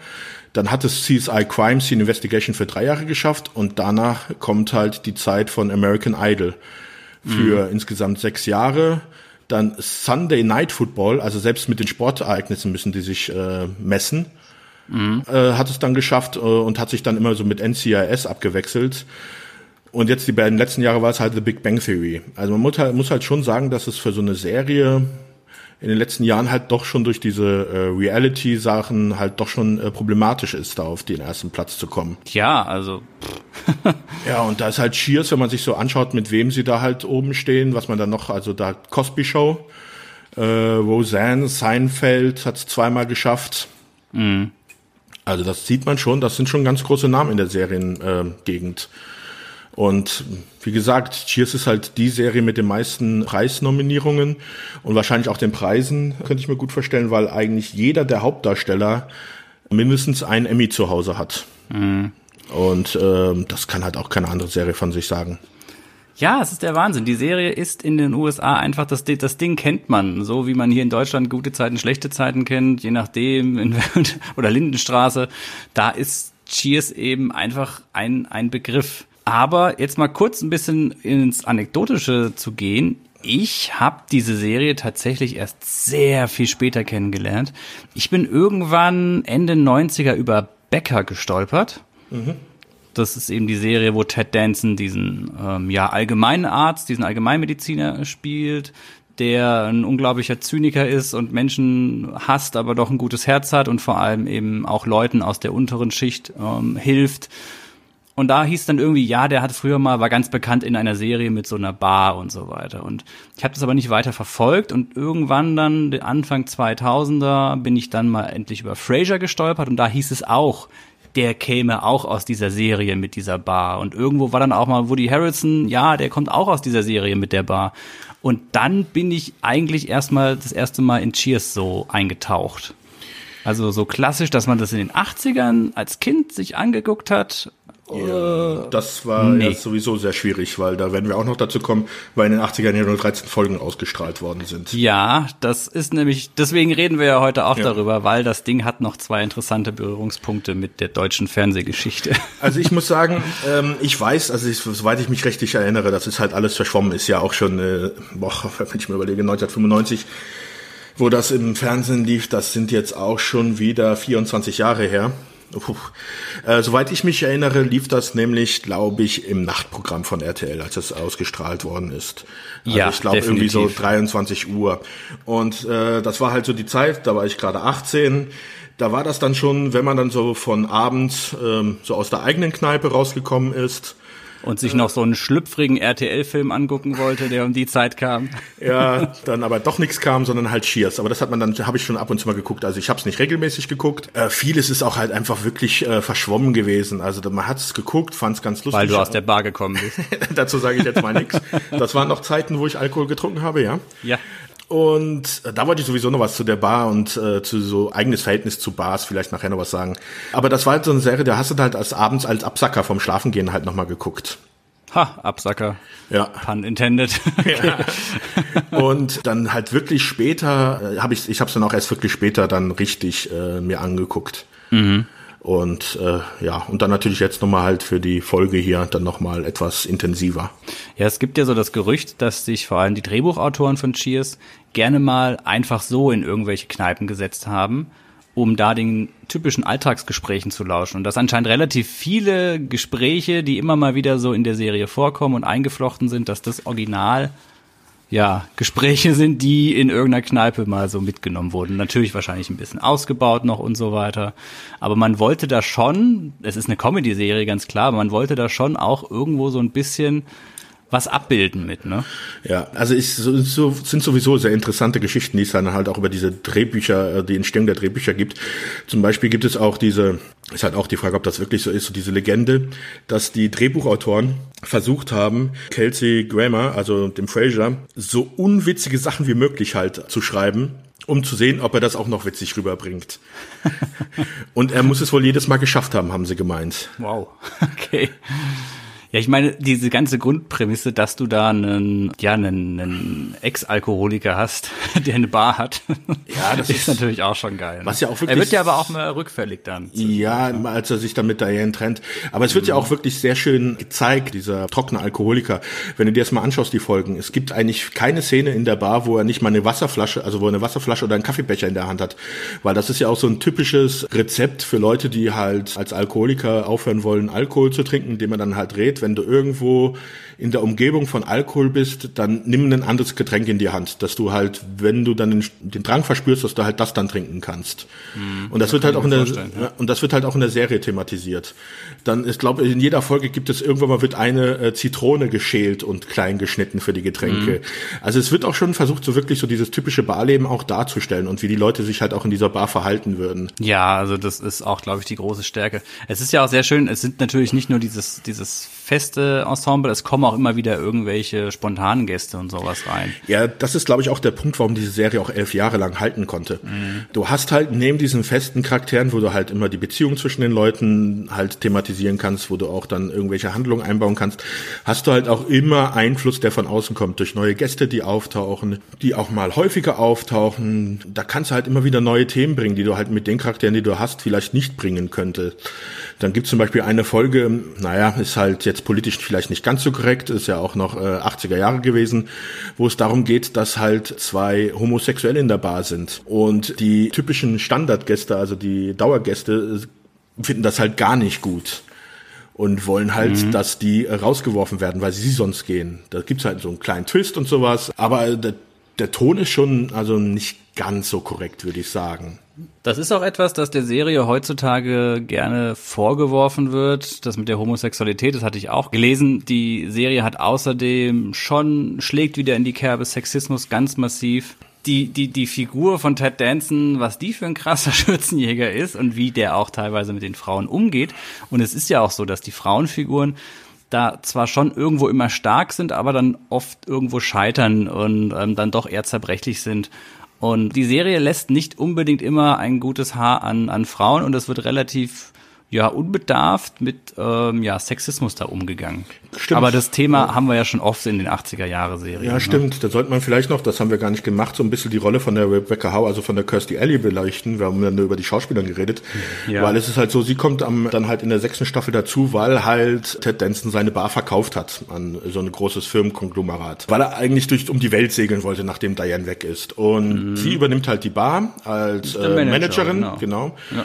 Nur, dass halt Ted Danson leider das Boot, das er gekauft hat, halt im Pazifik versenkt äh, und dann wieder zurückkommt und dann halt ein bisschen anfängt rumzubetteln, dass er doch den Job wieder kriegen könnte. Sie stellt ihn dann auch als Barkeeper ein und da merkst du, sie ist eigentlich die Chefin, aber irgendwie ist diese Beziehung zwischen den beiden dann doch irgendwie immer leicht von ihm dominiert. Also er ist zwar der Untergebene, aber er, er also er lebt es nicht aus. Also er tut noch Ja. so, als wenn er der Chef wäre, mischt sich überall mit ein und sie lässt es halt wird nicht ernst genommen, Genau, ja. und sie lässt es aber halt auch meistens zu. Mhm. Dann kommt halt noch später dann halt Beziehungen, die sie halt haben will zu ihrem Chef, die dann halt natürlich nicht klappt und in, äh, in die Brüche geht. Dann wird zum Beispiel dann auch, weil sie halt diesem Chef hinterherhechelt, der engagiert dann wiederum Sam Malone als zwei, auch als Manager für die Bar, wo es dann halt wieder zu ja, Streitigkeiten zwischen den beiden kommt, wer nun wirklich der Chef ist. Später kauft halt Sam Malone wieder die Bar zurück und äh, Rebecca verliert sogar ihren Job und wird dann von Sam als Managerin selber eingestellt, wo er jetzt der Chef ist und sie arbeitet halt für ihn. Genau. Sie scheitert und ähm, der Mann muss es halt wieder richten. Das ist ein Ding, was oft in dieser Serie auch vorkommt, ja. ja. Aber gut, wie gesagt, das Sexismus-Ding, das haben wir eigentlich, wir haben jetzt schon ein paar Folgen gemacht, das haben wir eigentlich in fast jeder Folge, ne? Das sind halt die 80er, die waren leider Das ist so. halt so, ja, ja. Weiterer heutiger Kritikpunkt, damals vielleicht noch nicht, aber der heute der Serie schon angekreidet wird, ist, dass diese Serie ein sehr krasses äh, Whitewashing hat. Also es gab in 275 Folgen, elf Staffeln, gab es fast keine schwarzen Darsteller in der kompletten Reihe. Ja, es Also gab es wohl mal eine Idee, einen einzuführen, das wurde dann aber wieder verworfen. Ja, aber das ist der Wahnsinn, ne, wenn man sich das überlegt. Eine so bekannte amerikanische Serie, da ging ja jede Folge schon die 25 Minuten in den Dreh und es sind alles nur weiße Darsteller. Ja. Und ja, hm, wenn man dann sagt wiederum, hey, man stellt hier die amerikanische Arbeiterschicht dar, die Arbeiterklasse, hm, okay. Ja, besonders dann gibt es auch Folgen, wo ein Gast, äh, als Gast ein Spieler der Boston Celtics auftritt, also ein Basketballspieler. Äh, Es wäre jetzt vielleicht wieder sehr stereotypenhaft, wenn halt der Basketballspieler schwarz gewesen wäre, aber da hätte es auf jeden Fall die Möglichkeit gegeben, aber nein, man hat sich für den weißen Basketballspieler äh, entschieden. Also es sind so ein paar Sachen, die man heutzutage der Serie schon vorwerfen kann. Oder generell auch ähm, sagen kann, hm, ja. War halt so. Ja. Ja, die deutsche Sache wollten wir noch ansprechen, ne? Ja, dieser Versuch 1985 die Serie schon mal in ZDF ins Fernsehen zu bringen. Und zwar handelt es sich dabei um eine, na wie soll ich sagen, eine synchronisierte Version von Eva Comprink heißt er. Also es war das ZDF, muss man mal dazu Genau, sagen. es war das ZDF. 85 hat sich das ZDF gesagt, wir bringen Cheers nach Deutschland. Das Ding ist in den USA ein toller Erfolg. Wir bringen das jetzt hier auf den deutschen Markt. Das wird super. Und wir machen Folgendes. Wir machen aus der Serie eine deutsche Serie. Genau, also das war diese Idee von Iva Comprink, Iva Bodo Comprink heißt er, der halt viele Serien in der Zeit äh, synchronisiert hat, dem auch immer wieder vorgeworfen wird, dass er halt Sachen nicht sinngetreu übersetzt hat. Also zum Beispiel ist das auch, er hat auch die Simpsons, solange, also ich weiß nicht, ob er bis zu seinem Tod insgesamt dafür verantwortlich war für die Synchronisierung, war er erst 2006 gestorben. Aber er war auf jeden Fall für die ersten Staffeln von Simpsons halt mitverantwortlich und da haben sich auch sehr viele über die Synchronisierung äh, aufgeregt. Und muss, muss halt sagen, dass halt hier bei der Serie, die nicht nur von den Charakteren her eingedeutscht worden ist, sondern auch vom Namen der Serie, wie wir schon erwähnt haben, in diesen schönen Titel Prost Helmut. Da kommt der das äh, her, genau. Ja. Und zwar wurden alle Charaktere umbenannt. Ich kann ja mal die schönen Namen vorlesen. ja. Und zwar, äh, der Charakter von Ted Danson heißt hier nicht Sam Malone, sondern Hubert Milbe, der aber auch selber von Eva Comprink dann gesprochen worden ist. Also der hat auch gerne bei seinen eigenen Synchronisationsarbeiten dann auch selber den Sprecher gemacht. Die Serie, äh, die, die Kneipe heißt ja auch nicht Cheers im Deutschen, ne? Oh, jetzt fragst du mich was, wie sie da heißt. Im Deutschen heißt sie zum fröhlichen Feierabend. Ach du meine Güte, das, okay, ja, das macht's ja noch schlimmer. ja. Machen wir mal weiter. Also, Diane Chambers hat fast ihren Namen behalten. Sie heißt Diane Zimmerlinde. Ja, sind so Verballhornungen halt. Ne? Ja, dann Carla blieb Carla, das war der einzige Charakter. Dann aus dem Coach wurde Rudi. Mhm, klar. Mhm. Und äh, was halt schon zeigt, wie die Serie halt, dass sie auch auf einen gesamt komplett anderen Schwerpunkt gebaut hat, weil ja Cheers eindeutig als Schwerpunkt halt Ted Danson und Shelley Long hatte, ist halt bei Prost Helmut dann der Charakter von Norman mit dem Namen Helmut im Zentrum. Und daher kommt's ja, ne? Genau. es ist zum Beispiel auch so, ich hatte ja gesagt, dass es eigentlich in jeder Folge eine Szene gibt, wo halt Norman reinkommt und er gegrüßt wird in dieser Version äh, von Eva Combrink, immer wenn äh, Helmut halt in die Bar kommt, hat halt auch immer eine Trompetenfanfare gespielt. Mm. das ist so furchtbar. ja. eine gute, gute deutsche Trompetenfanfare. Ja, es also und halt äh, Cliff wurde in Uwe umbenannt. Das Ding hatte sogar ein eigenes deutsches Titellied. Genau, auch von Eva Kombrink äh, geschrieben und selbst gesungen. Ja.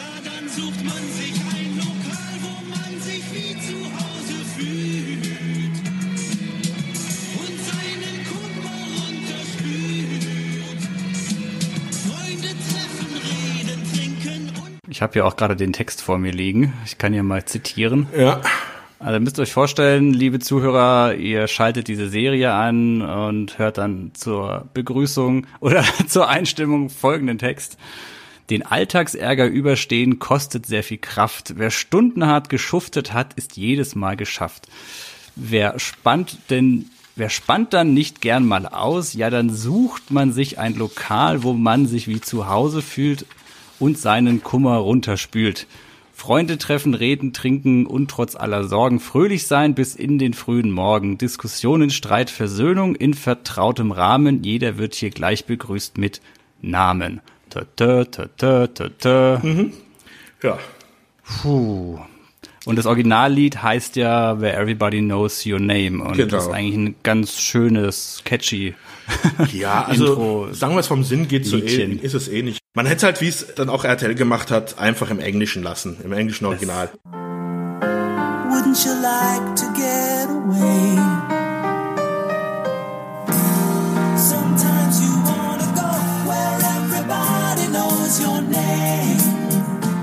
Also wir werden auch beide Versionen halt hier kurz anspielen, damit man sich mal selbst ein Bildnis davon machen kann. Und äh, ich glaube nämlich auch, ähm, ich glaube, die Zuschauer hätten dieses, äh, die Veränderung der Namen und auch so ein bisschen das äh, Zentrieren auf Norman oder auf Helmut hätten sie wahrscheinlich noch akzeptieren können. Aber diese Titelmelodie, ich glaube, das ist ein absolutes No-Go. Ich glaube, das war bestimmt das auch ein krass, Grund, dass ja. es nicht funktioniert hat.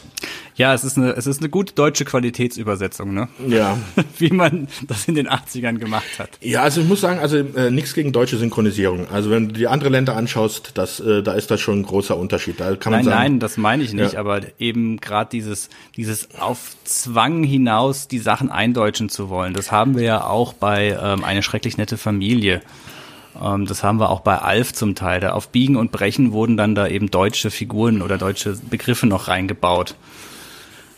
Puh, und da wurde es halt echt massiv übertrieben. Ja, das ist halt auch, das in den 80ern gab es ja immer auch diese schönen Bud Spencer und Terence Hill Filme oder auch diese ganzen Dinger, die von, mir fällt seinem Namen jetzt nicht ein, der das synchronisiert hat. Der hat ja auch immer, der hat ja auch damals diese zwei dann neu synchronisiert. Das heißt, da wurden ja auch einfach Witze mit reingearbeitet, die gar nicht vorgekommen sind. Das war halt so ein typisches, äh, das kam halt, gab's halt in den 80ern. Kann man zu stehen, mhm. wie man will. Also ich find's eher schlecht, weil ich will halt einen Film sehen, so wie die Macher ihn haben wollten und nicht wie sich jetzt irgendeiner, der dann für die Synchronisierung zuständig war, sich gedacht hat, wie das sein soll.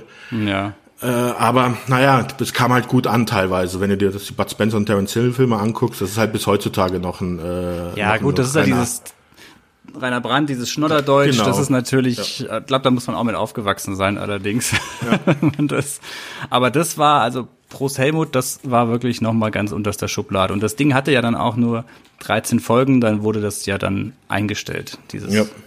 dieses Deutsche. Aber das war ja nicht alles. Sie haben es ja nicht dabei belassen, ne? Das ZDF hat ja dann versucht, bei dem Ding nochmal anzudocken, ne? Echt? Das habe ich gar nicht mitgekriegt. und zwar 1993 war, hat das ZDF dann ein eigenes Cheers versucht zu starten. Also nochmal quasi ähm, das Ding komplett jetzt auf Deutsch aufziehen zu lassen. Und da hieß diese Serie Bistro Bistro. Echt? Kenne ich gar nicht. Ist eine, eine deutsche Fernsehserie. Glaube, Giorgio heißt er. Das ist so ein, so ein Einwanderer, Italiener.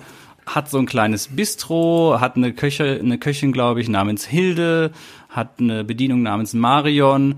Es gibt einen schwulen Stammgast namens Heiner, ähm, dem auch ein Blumenladen nebenan gehört. Es gibt einen Taxifahrer namens Viktor das Wiesel. Das war nochmal quasi der Versuch, nachdem Prost Helmut gescheitert ist, Cheers als deutsches Ding irgendwie aufzuziehen. Und es war halt dann wieder genauso der gleiche Mist. Es war ein platte, war, es war ein platter deutscher Humor, den man niemandem antun will. Ich habe hier ein Zitat. Bistro Bristro sollte die deutsche Adaption von Cheers sein, nachdem das ZDF schon an der schlichten Übersetzung des Originals, in Klammern Prost Helmut, gescheitert war, ließ es auch diese Chance zur späten Wiedergutmachung konsequent ungenutzt und setzte trotz renommierter Autoren wie Eva und Volker Zahn, Karl-Heinz Wilschrei und Preta Bradatsch statt auf Wortwitz und Situationskomik nur auf überzeichnete Schießbudenfiguren und der Klischeeschublade. Es gab 25, also die Folgen gingen 25 Minuten, es gab 13 Folgen. Das Ding lief freitags, 22.15 Uhr. also war wirklich der Versuch, da was zu machen und es war wieder eine Katastrophe. Das ging vollkommen an mir vorbei. Schau mal auf YouTube, da findest du noch von ähm, Bistro Bistro, findest du zumindest mal das Intro und auch so die ersten paar Minuten und es ist halt auch wieder sehr zum Fremdschämen.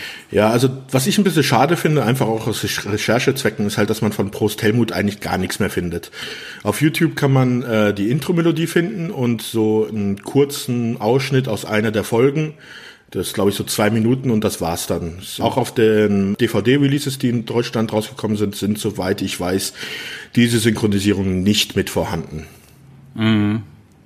Ja, besser ist das, glaube ich. Also vielleicht ist es auch den Sendern an sich dran gelegen, dass solche Dinge halt einfach vergraben bleiben. Ja, aber ich fände schon ganz lustig. Es sind ja nur 13 Folgen, also das kann man dann auch mal über sich ergehen lassen. Ja, wer weiß, wo da die Rechte auch liegen, ne? Das ist natürlich ja, auch das so eine halt, Sache. Genau, ja. ja. Oder auf was für Bändern das ist. Vielleicht sind da auch schon Aufnahmen zerstört und so weiter.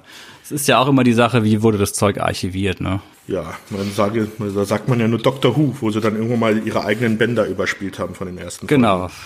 Richtig bitter, ne? Ja. Ja, das geht ja heutzutage auch jetzt schon langsam los bei Computerspielen und so weiter, dass irgendwelche ähm, Originalcodes nicht mehr vorhanden sind und so. Ähm, ja, es ist halt jetzt die Sache mit den Speichermedien, ne? Ja, also Cheers. So Riesending in den 80ern in Deutschland, eher so das Nachtprogrammteil gewesen, ähm, ein paar peinliche Versuche, das nach Deutschland zu bringen. Und dann so Mitte 90er, dann ist es dann mal richtig angelaufen. Ähm, aber ja, wir wollten hier heute auch mal drüber sprechen, weil es eben viele interessante Berührpunkte hat und weil diese Serie halt doch einen sehr interessanten Kosmos noch drumherum hat mit den ganzen Darstellern und so weiter und weil halt viele bekannte Namen doch daherkommen. Ja, und ich glaube auch so eine Serie wie Cheers ist halt auch sehr zugänglich für Leute, weil also jetzt muss ich halt von mir ausgehen, aber die meisten Leute, die kennen das ja wahrscheinlich. Also irgendwann mal wird man in seinem Leben mal irgendwann mal so eine Stammkneipe gehabt haben. Ach ja, stimmt, du wolltest was erzählen. Also bei mir war das halt meine Schulzeit. So die letzten zwei, drei Jahre vor dem Abitur war das halt so diese Kneipe gegenüber von der Schule, wo man dann halt doch, ja, des häufigeren Ihr hattet eine Kneipe gegenüber von der Schule? Ja, das war nur über die Straße rüber. Über das diese ja Kneipe, über diese Kneipe habe ich sogar ein Gedicht in unserer Abi-Zeitung geschrieben. ja, also das war ein, ein Ort, an dem ich sehr viel Zeit während der Schulzeit verbracht habe. Das ist der Titel des Gedichtes. nee, es war, äh, also die Kneipe ist Titus und das ging los mit Titus, der du bist gegenüber der Straße. also kannst ja überlegen, wie es weiterging. Äh, war jetzt kein so tolles Gedicht, aber und das, also das ist halt, das war halt auch eine Kneipe, wo ich dann halt wirklich eigentlich fast jeden Tag drinne war, auch zu gewissen Zeiten, wo man eigentlich in der Schule sein sollte. Mhm. Und äh, deswegen da hat dann, glaube ich, auch jeder, der das schon irgendwie mal gemacht hat, hat da doch diese Verbindung zu dieser Serie. Der kann sich mit Norm halt identifizieren, der halt dann in die Kneipe reinkommt, sich hinsetzt und dann erstmal das erste Bier abpumpt, das zweite nachbestellt und dann, das Interessante ist ja auch, er ist ja verheiratet. Seine mhm. Frau kriegt man aber nie zu Gesicht. Und er benutzt ja diese Kneipe immer nur sozusagen als Flucht vor seiner Frau häufig auch. Man muss ja dazu sagen, haben wir äh, ganz vergessen zu erwähnen, ich glaube, 95 Prozent dieser Serie spielen wirklich nur vorne in der Kneipe an genau, der Theke. Ne? Genau, das ist wirklich ist, der Schwerpunkt. Ja, es ist ganz, also spielt mal ein bisschen was im Hinterzimmer, da in seinem Büro und ganz, ganz, ganz, ganz wenige Folgen, die mal irgendwo außerhalb spielen. Ja. Aber ansonsten, es passiert sehr viel außerhalb von der Kneipe, das ist vielleicht auch noch sehr interessant, aber es, man sieht es nicht als Zuschauer. Vieles wird dann halt im Cheers nur noch dann so wiedergegeben, darüber wird gesprochen, was passiert ist und so weiter. Das macht halt auch viel Charme von dieser Serie aus, dass, dass unglaublich viele Ereignisse außerhalb stattfinden der Zuschauer aber quasi nur das erzählt bekommt, als wenn er selber auch gerade in der Kneipe sitzen würde und diese Geschichte eben ja. mitkriegt. Ja. Und ich finde halt, da kann sich halt jeder irgendwie doch reinversetzen, weil jeder halt dieses Setting irgendwoher kennt. Mhm. Und ich glaube, deswegen funktioniert das auch so gut. Ja, also ich würde zwar deutsche Kneipen jetzt nicht unbedingt mit so einer klassischen Kneipe da wie in Boston vergleichen, aber ich weiß, was du meinst. Ähm, bei uns war das das Bodega, glaube ich, aus dem Örtchen, wo ich herkomme. Und ähm, da hat man auch tendenziell immer die gleichen gesehen. Das war auch so ein Keller, Gewölbekellerkneipe war ja. das bei uns. Ja, ja Mai, hm, haben wir noch was zu Cheers? Vielleicht noch so ein paar kleine äh, Randnotizen. Mhm. Es gibt einen Charakter, der in einigen Folgen auftaucht. Das ist der Magier und Trickbetrüger Harry the Hat Henderson. Der wäre in der Serie wahrscheinlich sogar auch einen, zu den festen Cast gekommen, wenn man ihm nicht eine eigene Serie gegeben hätte. Und zwar ist das nämlich Harrys wundersame Strafgericht, wo er den Richter spielt. Also das hat zwar nur den gleichen Namen der Charakter, ist aber nicht der gleiche Charakter. Mhm. Aber wegen der Serie bei Cheers hat er halt die Rolle dafür bekommen und da hat man diese Serie dann halt gegeben. Wenn äh, das nicht zustande gekommen wäre, wäre er halt ein Charakter gewesen, der dann wahrscheinlich fest integriert in die worden wäre in die Serie. Ist mhm. halt so ein mhm. kleiner Trickbetrüger, der sich so immer so seine Getränke, die Biere und sowas und auch einige Dollars von den anderen Leuten, die halt in der Kneipe anwesend sind, ergaunert. Dann gibt's auch noch eine sehr schöne Folge, weil es gibt äh, sechs oder sieben Folgen, innerhalb der ganzen Serie, wo das Cheers mit einer anderen Kneipe aus Boston halt immer so einen Wettstreit hat oder sich immer Streiche spielt. Mhm. Und da schafft es dann sogar Harry, den Streich so zu übertreiben, dass der Besitzer des anderen, der anderen Bar mit einem Bagger in seine eigene Bar fährt und sie einreißt. Ansonsten, was kann man noch sagen, ist halt noch vielleicht interessant, dass halt zuerst für die Rolle von Fraser Crane nicht Kelsey Grammer gedacht war, sondern John Lithgow. Was, glaube ich, der Rolle eine komplett andere Wendung gegeben hätte. John Lithgow ist ein großartiger Schauspieler, auch wenn er mir seit äh, Dexter, der einen Staffel, dann irgendwie ein bisschen, ein bisschen gruselig geworden ist. Ja, ja aber ich glaube, dann hätte der Charakter ist auch, glaube ich, ein bisschen anders wäre dann geworden. Mm, ja, ja. Also Cheers wird ja, oder es ist so ein Ding, das auch in der Popkultur immer wieder zitiert wird. Also das Cheers taucht in der Simpsons-Folge auf, ähm, das Cheers ist bei Scrubs taucht's mal auf, bei Adventure Time, ähm, bei How I Met Your Mother gibt's einen Seitenhieb, wo ähm, Barney in eine Kneipe reingeht und ähm, Barney wird quasi wie Norm dann begrüßt, so in der Art. Ähm, es gibt in Fallout 4 gibt es eine Bar, die äh, eine 1 zu 1 Replika vom Cheers ist. Es sind lauter, also das, das Cheers ist einfach so ein Ding, was man immer irgendwo verwenden kann. ja. ja.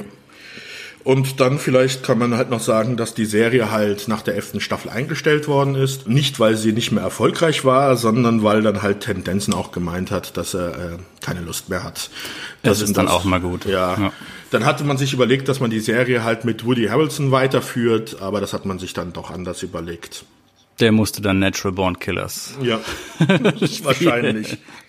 Die Serie endet ja an sich auch auf einer ganz schönen Note, muss man sagen. Ja, ich muss sagen, ich war, war das noch ein bisschen ambivalent, war. Also ich fand das ein bisschen komisch, weil er sitzt halt da, ist halt eigentlich am Boden zerstört und dann sagt Norm, weil er halt äh, in der letzten Staffel taucht halt am Schluss in der letzten in den letzten drei Episoden halt auch nochmal Diane Chambers halt wieder auf und mhm. er denkt halt, sie könnten wieder zusammenkommen, aber irgendwie klappt es dann doch nicht und geht dann halt wieder und er ist so ein bisschen halt am Boden zerstört, weil er halt so sieht, was die anderen alle haben halt ähm, äh, Norman hat halt seine Frau zu Hause, worüber er immer mal seine Sprüche macht, aber wenn man halt, wenn er dann mal allein ist, dann halt sagt, dass, es, dass er sie halt doch liebt. Dann Fraser hat, äh, okay, da, das haben wir gar nicht erwähnt, hat sich zwar von Lilith getrennt, weil die mit hat einem sich nicht Lilith dann von ihm ja getrennt, genau Lilith weil hat, sie da in dem Bunker leben will genau die hat sich äh, mit einem anderen Professor ist sie äh, zusammengekommen hat ein Verhältnis gehabt und der ist dann in so eine Geosphäre eingezogen und da ist sie mitgegangen Ich glaube, er will irgendwie ein oder zwei Jahre unter der Erde leben aus irgendwelchen Gründen. Ja, ja, genau. Ja, Woody Harold, äh, Woody hat geheiratet. Selbst Cliff hat eine feste Freundin, die schon fast geheiratet in, in einer Folge. Und er fragt sich halt so die Ted Danson, der Charakter halt Sam, so, ähm, wo geht's eigentlich mit ihm hin? Weil äh, Rebecca äh, ist weg. Rebecca hat einen äh, Klempner geheiratet was sie auch am Anfang erstmal gar nicht verkraften kann, weil sie halt immer den Millionen hinterher gehechelt ist. Mm. Und er ist halt so ein bisschen am Boden zerstört. Und dann sagt halt Norman ihm so ein paar Worte so in dieser Art, so von wegen, du musst halt nur wissen, du bist eigentlich schon bei deiner wahren Liebe. Halt das ja. Cheers sozusagen. Ja. Genau. Wo ich mir dann wieder sagen kann, okay, seine wahre Liebe ist ein Ding. Das finde ich jetzt nicht gerade sehr ja, aufbauend. Ja, wir können es ähnlich wie damals, als wir über Airwolf gesprochen haben, könnten wir natürlich diskutieren, ist das Cheers selbst auch noch ein weiterer Darsteller und ein weiteres Ensemble, quasi die Bar an sich. Aber ich finde es irgendwie ganz nett, dass trotz all den Veränderungen, die ansteht, anstehen und alles eben, das Cheers, das bleibt. Und das ist beständig und auch wenn sich viel ändert, irgendwo ändert sich dann auch an manchen Stellen halt nichts und es bleibt alles, wie es ist und so ist es halt im Endeffekt Genau. So endet quasi Cheers. Ja, es endet ja dann noch so, dass halt jemand klopft. Er sagt dann, wir haben geschlossen. Und dann so ein bisschen Reminiszenz ist halt, äh, die Serie hat mit der ersten Szene gestartet, dass halt Ted Danson aus diesem Billardzimmer rausgekommen ist und hier endet es halt, er geht Richtung Billardzimmer, rückt halt nochmal das Bild von dem Geronimo äh, mm. zurecht, um halt nochmal so ein bisschen an den Coach zu erinnern und geht dann halt wieder in dieses Billardzimmer, wo er am Anfang rausgekommen ist, wieder zurück. Genau, ist und, eine schöne, geschlossene Sache. Genau. Ja. Also, pff, ja, kann man so stehen lassen. Die Serie hat ja doch eigentlich, auch wenn sie hier und da natürlich ein paar kontroverse Themen angesprochen hat, ich meine, es ist eine Kneipe, da spricht man natürlich, werden Themen wie Alkoholsucht oder Süchte allgemein werden da gerne mal thematisiert. Der Charakter von Woody, der wird ja auch mal spielsüchtig zwischendurch. Ja. Ähm, wir haben es ja schon gesagt, Sam wird noch mal rückfällig, was den Alkohol angeht. Ohnehin wird da ziemlich gerne ziemlich viel gesoffen. Norm säuft relativ viel. Man hat auch häufig das Gefühl, deswegen, was ich vorhin noch sagen wollte, dass manche Situationen so gedreht wurden, als ob die halt schon alle einen Sitzen haben, ne, zu später Stunde.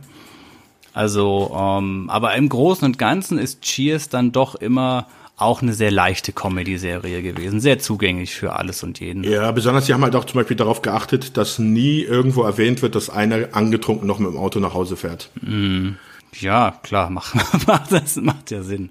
Da ist es also schon sehr brav. Also auch wenn wir gesagt haben, hier äh, Sexismus und so weiter, aber es ist jetzt auch nicht es waren jetzt nie die mega kontroversen Sachen dabei. Es nee. war immer relativ leicht. Ne? Das ist leichte, äh, lustige, angenehme Unterhaltung, die ja. eigentlich wenig Leuten wehtun dürfte.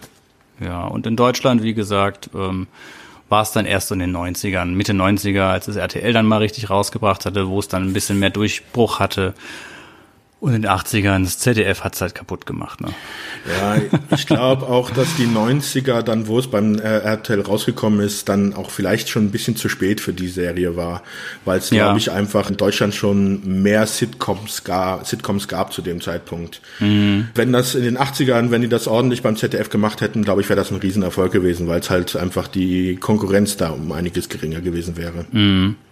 Ja, es ist auf jeden Fall faszinierend. So, wir haben jetzt heute eben eine Serie drüber gesprochen, die halt in den USA unglaublich bekannt und beliebt war, in Deutschland nicht so ganz, aber trotzdem ähm, es gab trotzdem unglaublich viel darüber zu erzählen, ne? auch wenn es jetzt nicht so viel zeitgenössisches in dieser ja, Folge war. Ich glaube, das ist so ein Problem, das wir insgesamt in Deutschland haben. Weil wenn du dir zum Beispiel eine Serie wie Friends anguckst, die ja bei ihrem ersten Lauf in Deutschland auch im Nachtprogramm lief und das auch mm. eher mit sehr schwachen Zahlen.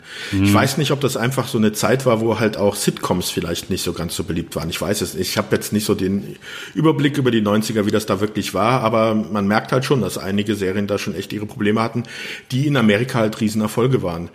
Später zum mhm. Beispiel Seinfeld lief hier auch nur im Nachtprogramm. Ja. Amerika der Renner, der Straßenfeger. Absolut. Zu Straßenfeger fällt mir zum Beispiel auch noch ein. Was man noch vielleicht erwähnen sollte bei Cheers, ist halt die letzte Folge, die Einschaltquoten der letzten Folge bei Cheers. Und zwar, Sekunde. Gigantisch waren die, ne? Ich ja. schaue mal gerade nach der genauen Zahl. Ich glaube, es waren über 80 Millionen Leute, die die letzte Staffel sich äh, die letzte Folge der letzten Staffel angeguckt haben im Fernsehen. Mm. Und das ist halt, das ist das war ist sogar mehr als damals dann bei Seinfeld geguckt haben.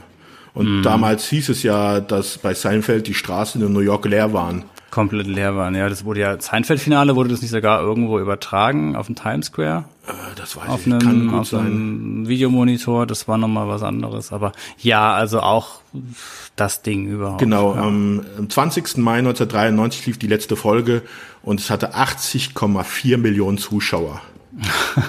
Das ist ein Wahnsinn. Ja, Wahnsinn, gell. Ja. Das ist mehr als ganz Deutschland zurzeit, glaube ich. Die eine Serie sich angeguckt haben. Ja. Ja, kann man überlegen. Es ist aber eigentlich dann Schluss. Also es gab keine, also klar, es gab noch jede Menge Spin-offs. Darüber werden wir zum Teil auch in gesonderten Folgen sprechen. Ähm, was mir gerade noch so einfällt, Remakes. Keine auf dem Schirm, die mir jetzt einfallen, dass da mal irgendwelche Ber Gerüchte sind oder Serien, die dann nochmal so dieses Kneipenthema aufgegriffen haben. Du, gut, bei How I Met Your Mother sitzen sie halt immer viel unten in der Kneipe. Ja, bei Friends gibt's halt Aber auch dieses Central Friends, Perk, da wird's halt immer ja. wieder als äh, einen Ort genommen, aber dass es wirklich der zentrale Ort ist, das wird, wurde jetzt nicht nochmal, also nicht, dass ich's wüsste, was mich halt auch ein Mhm. bisschen wundert, weil es ja doch ein, eigentlich für Drehbuchautoren wahrscheinlich ein sehr nettes Setting ist und ein sehr einfaches Setting ist, weil du da halt, wie gesagt, sehr viele Charaktere einbauen kannst, die dann halt auftauchen und da dann halt auch richtig gut Sachen rumrum schreiben kannst. Aber vielleicht ist auch das Problem einfach, dass Cheers so erfolgreich war, dass jeder halt eine Serie, die um eine Kneipe geht, dann halt mit Cheers ver äh, vergleichen würde. Ja, klar, kannst du. So einen Erfolg kannst du nicht wiederholen. Das stimmt. Ja. Und dann halt, was ja sonst äh, häufig halt Remakes sind, sind halt Filme. Aber was willst du für einen Film übers Cheers machen? Also ich will jetzt nicht einen Kinofilm von anderthalb Stunden haben, wo der eine die ganze Zeit am Tresen sitzt und Bier säuft. Nee, das geht natürlich nicht. Das kann man vergessen. Klar. Ja, Sebastian, sind wir soweit durch, würde ich sagen, oder? Ja, könnten wir zu unserem Fazit kommen, oder? Und Zu ob unserem man das Fazit. noch äh, heutzutage sich angucken kann. Ja. Ich glaube, bei mir hat man es ja schon rausgehört. Du bist immer noch schwer begeistert oder wieder begeistert? Ne? Wieder. Also ich ähm, habe lange kein Cheers mehr gesehen. Es war aber immer so so ein bisschen so halt noch im Hinterkopf. Zum Beispiel habe ich auch eins meiner Lieblings-T-Shirts ist so ein äh, Mash-up zwischen äh, Simpsons und Cheers, äh, Mhm. wo halt im Cheers-Schriftzug halt Mouse draufsteht und When No One Knows Your Name draufsteht. Sehr schön. Ja, gehört zu, mein, zu meinem Lieblings-T-Shirt und also Cheers, ähm, also jetzt, ich habe halt doch schon einige Folgen mir angeguckt jetzt für die, für diese Folge hier und es ist, es ist einfach lustig. Also selbst Du die Witze, die Witze Ja. funktionieren heutzutage noch. Es gibt zwar natürlich, wie wir gesagt haben, so ein paar Momente, ein paar Witze, die halt politisch nicht ganz korrekt sind, wo man dann halt so ein bisschen halt die Nase rümpft. Aber ich finde halt auch, es gibt noch einen kleinen Unterschied. Also äh, zu den ersten Staffeln mit Diane Chambers, wo halt die Beziehung zwischen Sam und Diane halt ziemlich im Vordergrund steht, wo die halt schon sehr viel von der Zeit einnehmen. Die fand ich jetzt, die waren gut, die haben mir auch gefallen. Aber dann, als äh, sie weggegangen ist und Rebecca in das Cast reingekommen ist, wo es natürlich auch dann zur sexuellen Spannung zwischen den beiden kommt, aber halt mit Fraser Crane ein Charakter dabei ist, der mehr in den Mittelpunkt rückt, wo Norman und Cliff halt auch noch mehr zu, zu sagen haben, wo halt jeder ein bisschen, also wo es halt mehr aufgeteilt ist, die, die Screentime von jedem Charakter. Da wird, da läuft's dann richtig gut, finde ich. Also das ist das, wo die Serie meiner Meinung nach am besten ist. Das ist auch das, wo sie dann später die besten Einschaltquoten hatte. Und da kann ich echt, also fast jede Folge heute mir angucken und hab Spaß. Okay. Hm. Ja, ich bin nicht ganz so euphorisch wie du. Ich habe ja gesagt, ich bin da in den 90ern Jahren reinge äh, beziehungsweise erst nach den anderen Spin-off-Serien reingekommen. Ich bin ein Riesenfan von Frasier, Riesenfan von Becker, ein Riesenfan von Seinfeld und ich, das ist ja irgendwo alles so dieselbe Kerbe, in die das Ganze schlägt. Aber Cheers hat irgendwie bei mir nichts ausgelöst. Es hat nicht irgendwie so den, also es war nett zu gucken und ich habe ah, so ein Dutzend Folgen so querbeet nochmal mir angeschaut und es hat irgendwie nicht sein wollen. Nach jeder Folge war so der Gedanke so, ja, das war ganz nett, aber ich kann jetzt dann auch irgendwie es sein lassen. Also wenn wir jetzt ähm, von einem guten Bier den Vergleich ziehen, da war jetzt nicht so der Gedanke, boah, klasse, ich bestell noch eins und bleib hier gerade noch sitzen.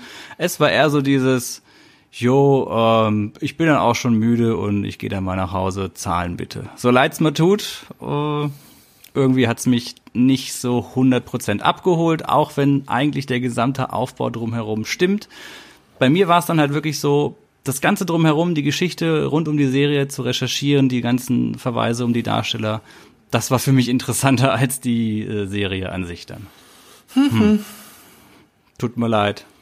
Ja, kann ich nichts gegen machen. Unser erster Streit vor laufender Kamera, Ja, oder? also jeder kann halt seine Kamera, falsche ja. Meinung haben. Genau, ja, es gibt genau, es gibt ja das, es gibt meine Meinung und es gibt die falsche, ja. Genau, ja.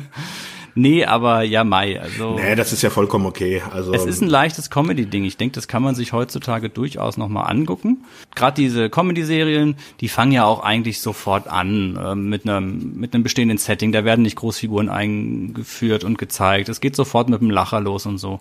Einfach mal ausprobieren, finde ich. Ja, man muss auch sagen, also du hattest ja jetzt im Vergleich zu Frasier und so gezogen, das ist schon, also es zwar, haut zwar in die gleiche Kerbe, aber es ist schon der einfachere Humor. Ja, Also ja, zum klar. Beispiel ähm, jetzt bei Cheers, da kann man viele Folgen auf Englisch gucken, auf Frasier wird das schon teilweise ein Krampf bei seinem äh, Wortschatz. Bei Cheers, das sind halt so diese typischen Witze, diese One-Liner, also diese, äh, irgendwo wird was aufgebaut im Gespräch und dann kommt von, von der Seite her der eine Spruch, der dann halt darauf abzielt und äh, Ja. da reinhaut. Und da hatte ich manchmal das Gefühl, den hat man halt schon von weiter Ferne kommen sehen. Ne?